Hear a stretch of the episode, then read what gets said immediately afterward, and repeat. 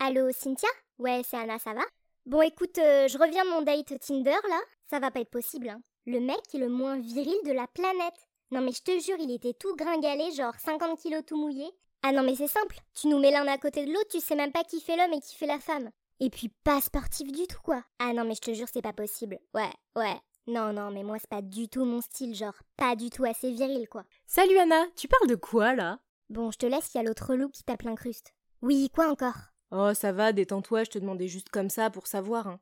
Ben, je parlais de Jean-Baptiste. Tu sais, le mec que j'ai rencontré sur Tinder, là Il était tellement pas viril. En plus, je suis sûre qu'il en avait une toute petite, alors... Euh...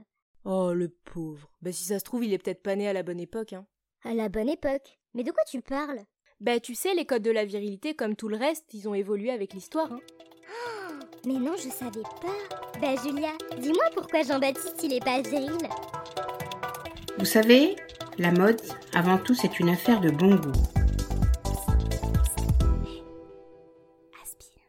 Les premiers signes de la virilité datent de l'Antiquité. À l'époque, la virilité occupe déjà une place importante. Être un homme viril, ça se mérite. Il faut être fort, puissant et il faut gagner les combats lors des affrontements. Chez les Grecs comme chez les Romains, être viril, ça passe aussi par la maturité, le don de soi et la domination.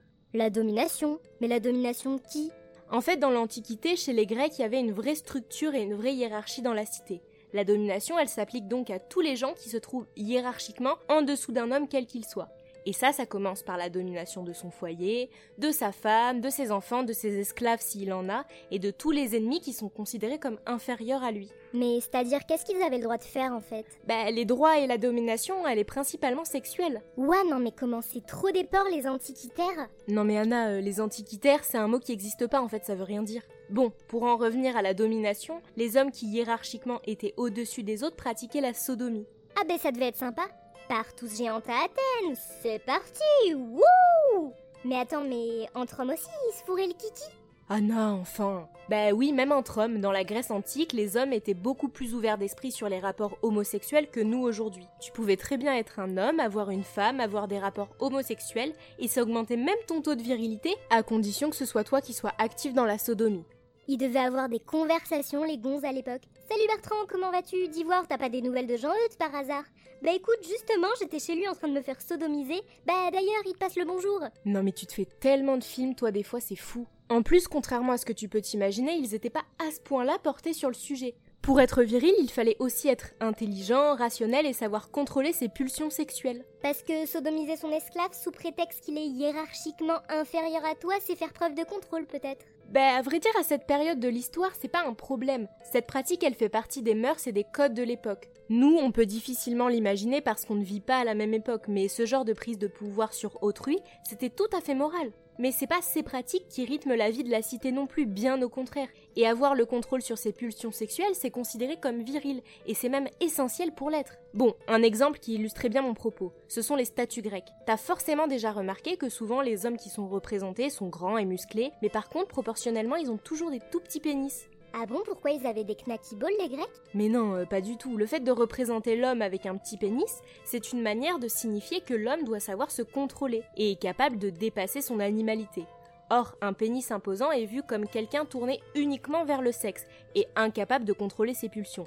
évidemment, ces statues restent un idéal. Tous les hommes grecs et romains ne pensaient pas comme ça. Bon, à part ton histoire de sodomie chelou et de micro-pénis, il s'est bien passé d'autres trucs dans l'histoire. Parce qu'aujourd'hui, c'est un peu le concours de qui a la plus grosse. Hein. Effectivement, au Moyen Âge, les codes se renversent. Déjà, la sodomie est interdite. Bah oui, on est quand même au Moyen Âge, faut quand même pas oublier que l'Église a pris une place importante et que ce genre de pratique est pas super bien vu. Par contre, la notion de domination, elle, perpétue, mais pas sous la même forme. Cette fois-ci, on est viril en dominant à travers ses armes, sa manière de les manier et son accoutrement. Comme le pourpoint, par exemple, qui a pour but de protéger le corps et qui rend la silhouette du guerrier plus virile. Bah ouais, je sais déjà, t'en as déjà parlé dans le podcast pourquoi les hommes ne portent pas de jupe. Ah, et puis il y a la braguette aussi, ça augmentait le volume au niveau de la... Anna, enfin Bah quoi, c'est la vérité, hein. Bon, pour toi là, oui, toi qui nous écoutes, si t'as pas écouté le podcast sur les jupes, bah déjà va l'écouter. Ou alors si tu l'as déjà écouté mais que t'as une mémoire de poisson rouge, petit rappel. En gros, au Moyen-Âge, les hommes se rembourraient les parties histoire de faire croire que le petit oiseau était plutôt un albatros. En fait, c'était un peu comme le push-up pour les meufs, mais version kiki pour les messieurs, tu captes? Oui, oui, c'est bon, Anna, je crois que l'image est claire. Mais il avait pas que ça qui rendait l'homme viril. À l'époque, le clergé avec son habit d'homme d'église est aussi une forme de virilité. Bah tiens, voilà autre chose. Et depuis quand les hommes d'église ont l'air virils En fait, ce qu'il faut bien comprendre dans la notion de virilité, c'est qu'à cette période de l'histoire, c'est pas forcément le pouvoir d'attraction que peut avoir un homme qui définit si oui ou non il est viril. Toi, tu entends la virilité au sens sexy. Là, dans ce cas, ce qui rendait l'homme d'église viril, c'est le fait qu'il soit figure d'autorité. Un peu comme un homme en tenue de pompier ou un militaire, par exemple. Ouais, grave, encore plus quand il se déshabille sur une barre de striptease. Wouh Ça va pas mieux, toi, hein? Ah, ça va, on rigole. Et les femmes d'ailleurs? Parmi tous ces hommes virils, elles deviennent quoi? Bon, au Moyen-Âge, j'avoue que la place de la femme dans la société est pas incroyable. En fait, elle est même assez catastrophique parce qu'on la considère juste comme un vagin qui sert à faire des enfants. Ah ben bravo le patriarcat Eh ben on revient de loin. Et ça a duré longtemps cette virilité débile? Non, heureusement, les mouvements des Lumières remettent en cause la question de la virilité. On se demande pourquoi, par exemple, continuer de traiter les femmes comme un être inférieur. On cherche davantage l'égalité entre les sexes. Ça n'est plus la virilité et la domination masculine qui est au cœur de tout.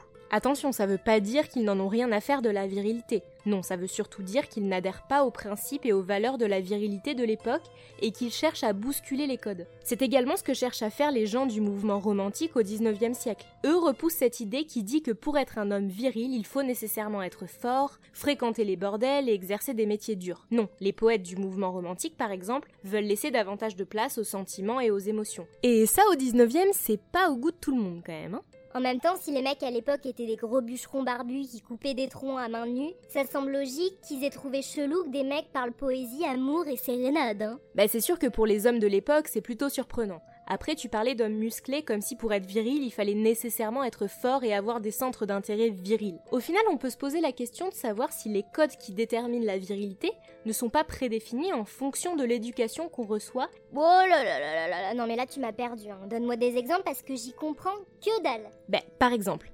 instinctivement, on colle aux petits garçons des voitures et des petits soldats dans les mains rarement des poupées et des landaux. Est-ce qu'à travers ce manque de diversité, on serait pas un peu conditionné à devoir aimer certaines choses bien précises? C'est vrai ça. Bon, en même temps, c'est pas toujours facile d'être une femme, mais quand on y pense, c'est pas non plus facile d'être un homme. T'imagines quelle pression quand on y pense de devoir bander? Mais du coup, tu m'as toujours pas dit. Pourquoi aujourd'hui les mecs font tous une obsession sur la taille de leur bistouquette? Ah oui, donc tu vas tous nous les faire, les noms à la con, en fait. Bon, euh, déjà pour commencer, tous les hommes ne font pas une obsession sur la taille de leur pénis. Dans le podcast Pourquoi les poils chez les femmes ne sont pas acceptés, je parlais de l'influence d'Internet, des réseaux sociaux et de la pornographie. Bon, bah là, c'est exactement la même chose. Le culte de l'homme viril d'aujourd'hui s'est construit autour de ces images-là. Ça c'est sûr, hein, c'est facile de liker des jolis petits culs de sur Instagram, mais c'est aussi facile de liker des abdos et des corps bodybuildés. Et ça, ça fait plaisir, mon pote. Exactement. On peut facilement être influencé par ce qu'on voit dans les magazines ou sur Instagram, et on peut aussi prendre pour exemple les images de corps d'hommes parfaits, et ça peut vite susciter des complexes chez certains d'ailleurs. Et ça, c'est exactement pareil pour la pornographie.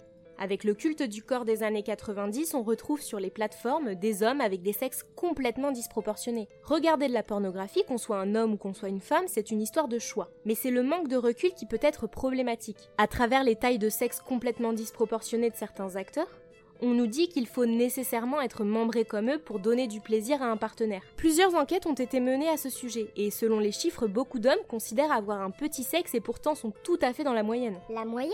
C'est quoi la moyenne alors? Le pénis mesure en moyenne 13 cm en érection, 9 au repos et 80% des hommes sont compris entre 11 et 15 cm. Pop pop pop pop pop Toi, jeune mâle, oui toi, toi là qui nous écoute, repose immédiatement cette règle. J'ai aucune envie d'assister à ça, s'il te plaît. En tout cas, moi, si j'étais un homme, crois-moi que je mettrais des matchs de foot devant la télé en bouffant des pizzas et en buvant de la bière. Ouais, et puis je ferais des concours de roues avec mes copains. Oh, mais t'es dégueu Oh, ça va, et puis je me gratterai les couilles aussi. T'as jamais rêvé d'avoir des roubignoles juste l'histoire d'une journée, voir ce que ça fait? Mais ça va pas ou quoi? Ouais, c'est ça, menteuse, va. Ouh, la menteuse, t'es une bluffeuse. Ouh, la bluffeuse, t'es une grosse menteuse. Na, na, na.